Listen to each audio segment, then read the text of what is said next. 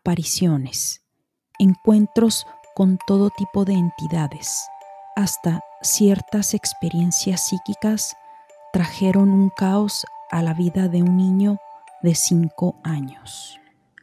Hola querida comunidad de este su podcast Crónicas de lo Inexplicable. El episodio de hoy lo he titulado Fernie. Es el nombre de mi hijo mayor y tratará de los diferentes sucesos inexplicables que le han sucedido. Como ya les comenté en uno de los episodios anteriores, mi hijo desde muy pequeño solía experimentar demasiados sucesos inexplicables. Si no han tenido la oportunidad de escuchar el episodio número 6, les recomiendo lo hagan. Ahí explico todo desde el principio. Para los que no lo han escuchado, les daré una breve reseña. Fernie desde los cinco años empezó a decirme que veía y experimentaba muchas situaciones extrañas. Más o menos a la edad de 11 años es cuando se le empieza a manifestar muchísimo. Se dice que cuando una persona pasa por situaciones difíciles, esa persona está susceptible, con la energía baja, y es cuando se atraen los seres de bajo astral, que vienen siendo entidades que roban tu energía. Durante su niñez y adolescencia, sus experiencias no solo fueron en la casa, sino en otros lugares, en la escuela, en el parque y hasta cuando andaba de vacaciones en otras ciudades y fue precisamente durante unas vacaciones de verano cuando Fernie trabajó en un cine muy conocido. Dice que en una ocasión él estaba esperando a que la gente saliera de la sala para entrar a limpiar. Él y un amigo estaban esperando al pie de la escalera ya que solo faltaban unas cuantas personas por salir. Dice que claramente vio que una masa negra estaba en las escaleras. Mi hijo se dio cuenta que solo él la vio, ya que su amigo estaba enseguida de él. Los dos tenían puesta la mirada hacia el mismo lugar, hacia las escaleras, mientras esperaban que el cine se vaciara. Fernie no pudo notar nada raro en su amigo, pero él seguía viendo esa masa negra. De, de, pronto él voltea la mirada hacia otro lado y cuando su amigo empieza a subir las escaleras, Fernie voltea y ya esa masa se había esfumado. Este no fue el único incidente en el cine. Dice que en otra ocasión, un día normal, mientras él trabajaba, se dirigía a hacer ciertas tareas. Dice que hay un cuarto donde lavan las charolas y donde tienen todos los utensilios que se usan, platos, vasos, etc. Por lo regular, él comúnmente pasa por ahí muy seguido o va cuando necesita algún, alguna cosa de ese cuarto. Dice que la luz siempre está apagada cuando no hay nadie, pero que la luz del pasillo logra alumbrar muy bien ese cuarto. Y aunque esté oscuro, se puede ver, se puede observar bien lo que hay dentro. Bueno, pues ese día era como cualquier otro, cuando él va caminando por ese pasillo que daba al cuarto, dice que conforme él caminaba y se iba acercando, empieza a notar algo muy extraño. Dice que logra ver que el cuarto está totalmente oscuro y justo cuando estaba enfrente de esa puerta notó algo aún más extraño. Pareciera que había una cortina negra en la puerta. Había una oscuridad total y al mismo tiempo le dio una sensación muy extraña, como de mucha incomodidad. De repente se escucha algo raro, como si alguien hubiera movido algo en alguno de los estantes o como si algo se hubiera caído. Dice que sintió que la piel se, se le erizaba. Se fue de ahí inmediatamente y no quiso voltear. Después de este incidente, al día siguiente, al llegar al trabajo, se quedó un poco pensativo en lo que había pasado el día anterior. Dice que mientras se dirigía a ese cuarto, todo lucía muy normal, como siempre, que no notó nada extraño. No se logra explicar qué fue lo que pasó el día anterior. Otra de las situaciones que mi hijo experimentaba era ver personas en algún sitio cuando en realidad esas personas estaban en otro. Dice que un día él fue a visitar a uno de sus amiguitos. Dice que lo estaba invitando a jugar al parque y mientras lo esperaba afuera, vio salir al papá de su amigo de su casa. Fernie lo saludó, pero el señor no le contestó. Dice que se le hizo muy raro que el señor haya salido de la casa muy serio y que ni siquiera le haya dirigido la palabra, ya que por lo general el señor es muy amable y platicador. En el momento, Fernie no le dio importancia. Después, mientras estaba en el parque con su amigo, Fernie lo invita a la casa a ver películas o a jugar videojuegos. Su amigo le dijo que tenía que esperar a su mamá para pedirle permiso, que andaba en el súper.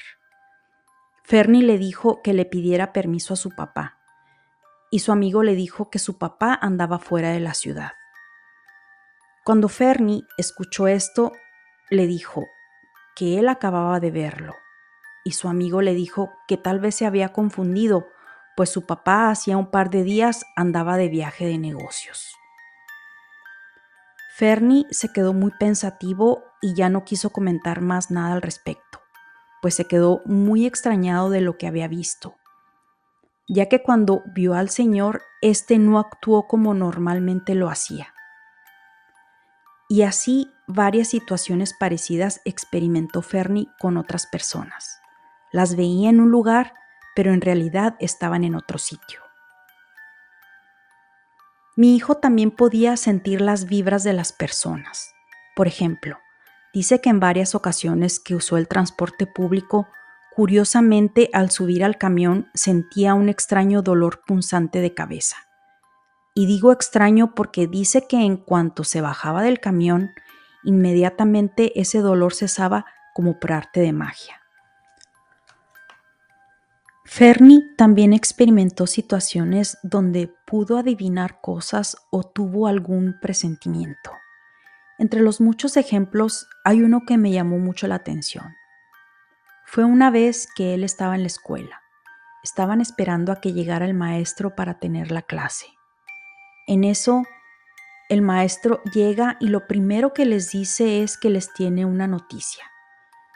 Todos pensaron que les iba a poner un examen sorpresa.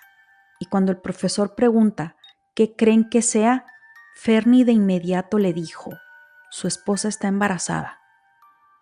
El profesor lo voltea a ver muy sorprendido y le dijo que cómo había sabido tal cosa. Dice Fernie que fue algo que sintió de repente, que fue un impulso y lo dijo sin pensar, que es algo que no se explica. Otro de los sucesos inexplicables fue cuando el abuelito de mis hijos murió. Durante su funeral, estando en el panteón, mi hijo dice que vio claramente a un niño como de unos cinco años jugando entre las tumbas. Dice que traía un reilete y que supo de inmediato que era un fantasma, ya que aunque el niño vestía ropa colorida, se podía ver a través de él. Hubo varias ocasiones donde mi hijo dice haber visto a un hombre que pasaba caminando muy normal por afuera de la ventana de su recámara. Pero no había manera de que esto fuera posible, ya que su recámara estaba en el segundo piso. De igual manera llegó a ver a este mismo hombre pasar por la ventana que da hacia afuera en la sala, pero tampoco era posible, ya que estaba la barda que dividía la casa del vecino.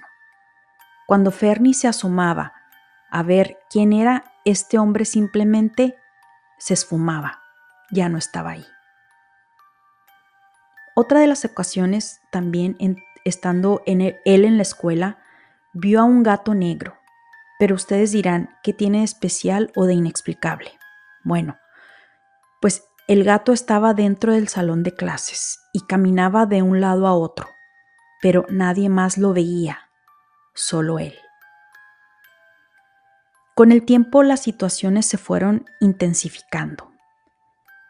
En una ocasión, estando Fernie en el parque, después de haber jugado fútbol con sus amigos, dice que eran alrededor de las 8 de la noche y ya tenía que regresar a la casa. Dice que venía caminando muy normal y que le llamó la atención algo a mitad del parque. Conforme él caminaba y se iba acercando, lograba ver con más detalle que era una figura como de un hombre parado con los brazos abiertos hacia sus costados, pero con la cabeza agachada.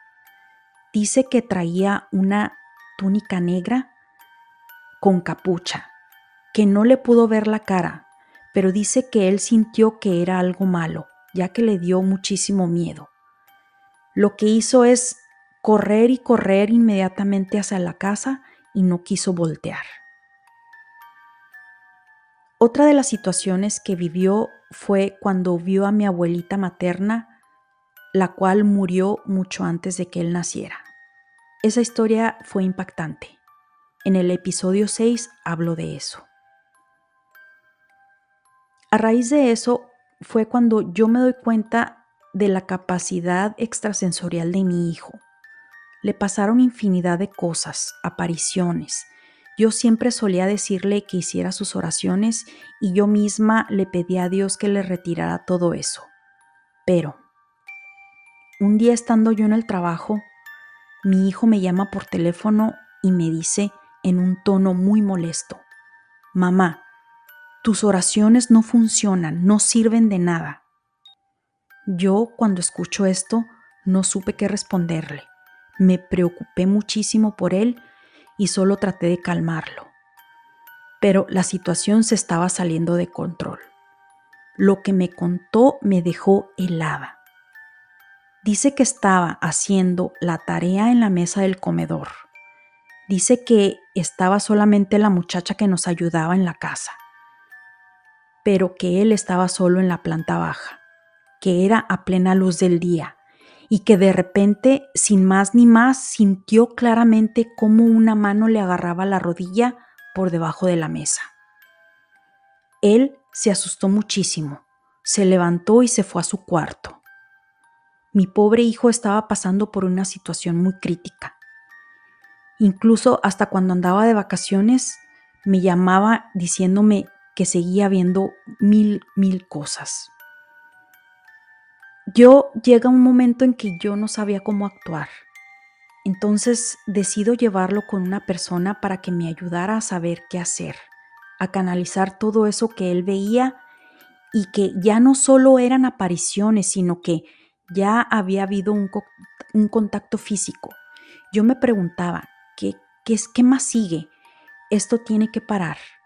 Y aunque yo no creía en las prácticas de lectura de cartas y esas cosas, aparte de que me daba miedo, no tuve más remedio en confiar en esta persona que me refirió con esta señora que también tenía esta percepción, por así decirlo, extrasensorial.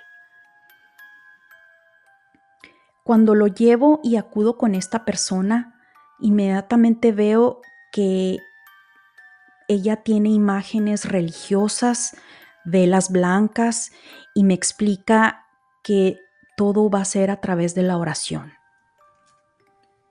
Cuando yo acudo con esta mujer, lo hago con la esperanza de que me guíe en cómo ayudar a mi hijo.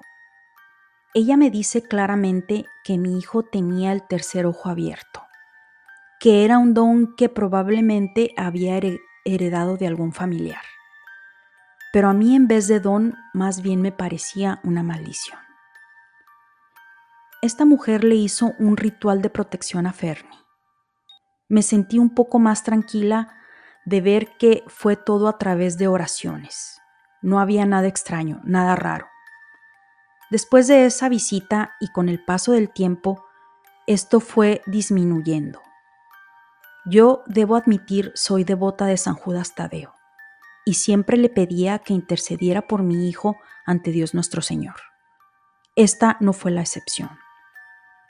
Con el paso del tiempo, mi hijo empezó gradualmente a dejar de experimentar cosas extrañas, aunque no se le ha quitado del todo.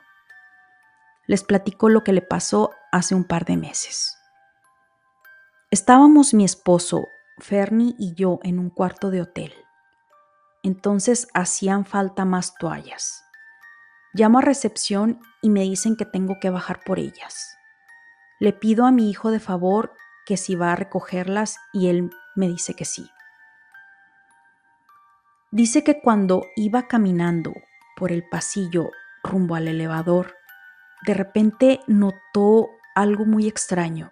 Dice que nota como que el ambiente se queda paralizado. No había ningún sonido. Era un silencio total. Y mientras esperaba en el elevador, le empezó a dar muchísimo miedo, porque dice que sentía algo muy extraño, algo muy pesado. Dice que empezó a voltear para los lados, no vio nada, pero algo o alguien, esa presencia era muy fuerte. Dice que se le hizo eterno el tiempo en que el elevador se abrió.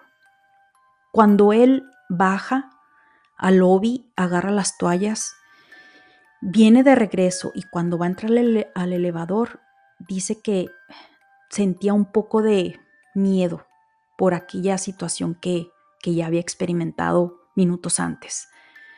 Sin embargo, cuando él sube, dice que empieza a escuchar todos los sonidos normales de un hotel. Las televisiones, gente hablando, caminando. No notó nada extraño. Todo había regresado a la normalidad. Al día siguiente de eso, él no me quiso contar lo que había pasado. Dice que tuvo un sueño, más bien una pesadilla. Dice que soñó a una mujer. Dice que era una mujer horrible, era como un, un espectro. Dice que el espectro estaba horrible y que lo perseguía. Dice que se despierta a mitad de la noche con una sensación horrible y que le dio muchísimo miedo. Curiosamente, yo no pude dormir. No sentí ni vi nada, pero algo me incomodaba y mi esposo se estuvo moviendo toda la noche aunque él dice no acordarse de nada. Creo que esa habitación había alguna mala vibra, algo pesado. Hoy en día, gracias a Dios, es raro que mi hijo experimente cosas. Creo fervientemente en Dios. Creo que Él lo protege. Creo que Dios protege a mi hijo, protege a mi familia. Mi abuelita paterna siempre me decía que yo debía hacer siempre oración ella me explicaba que las oraciones que ella hacía protegían hasta su tercera generación, o sea, sus nietos, y que a mí me correspondía seguir con eso para que mi tercera generación fuera protegida y así sucesivamente. Aunque aún no tengo nietos, siempre les aconsejo a mis hijos hacer oración y seguir la enseñanza que me dejó mi abuelita. Espero que la historia les haya parecido interesante. No olviden seguirme en las diferentes plataformas de podcast, Spotify, Apple y Amazon Music, donde recibirá notificaciones cada vez que salga un nuevo episodio. Síganme en mis redes sociales, Instagram, TikTok y YouTube como unexplained.enigma. Mi Facebook, Chronicles of the Unexplained. Twitter, Unexplained Page, donde comparto fotos, videos y contenido de índole paranormal. Gracias y nos escuchamos en el próximo episodio.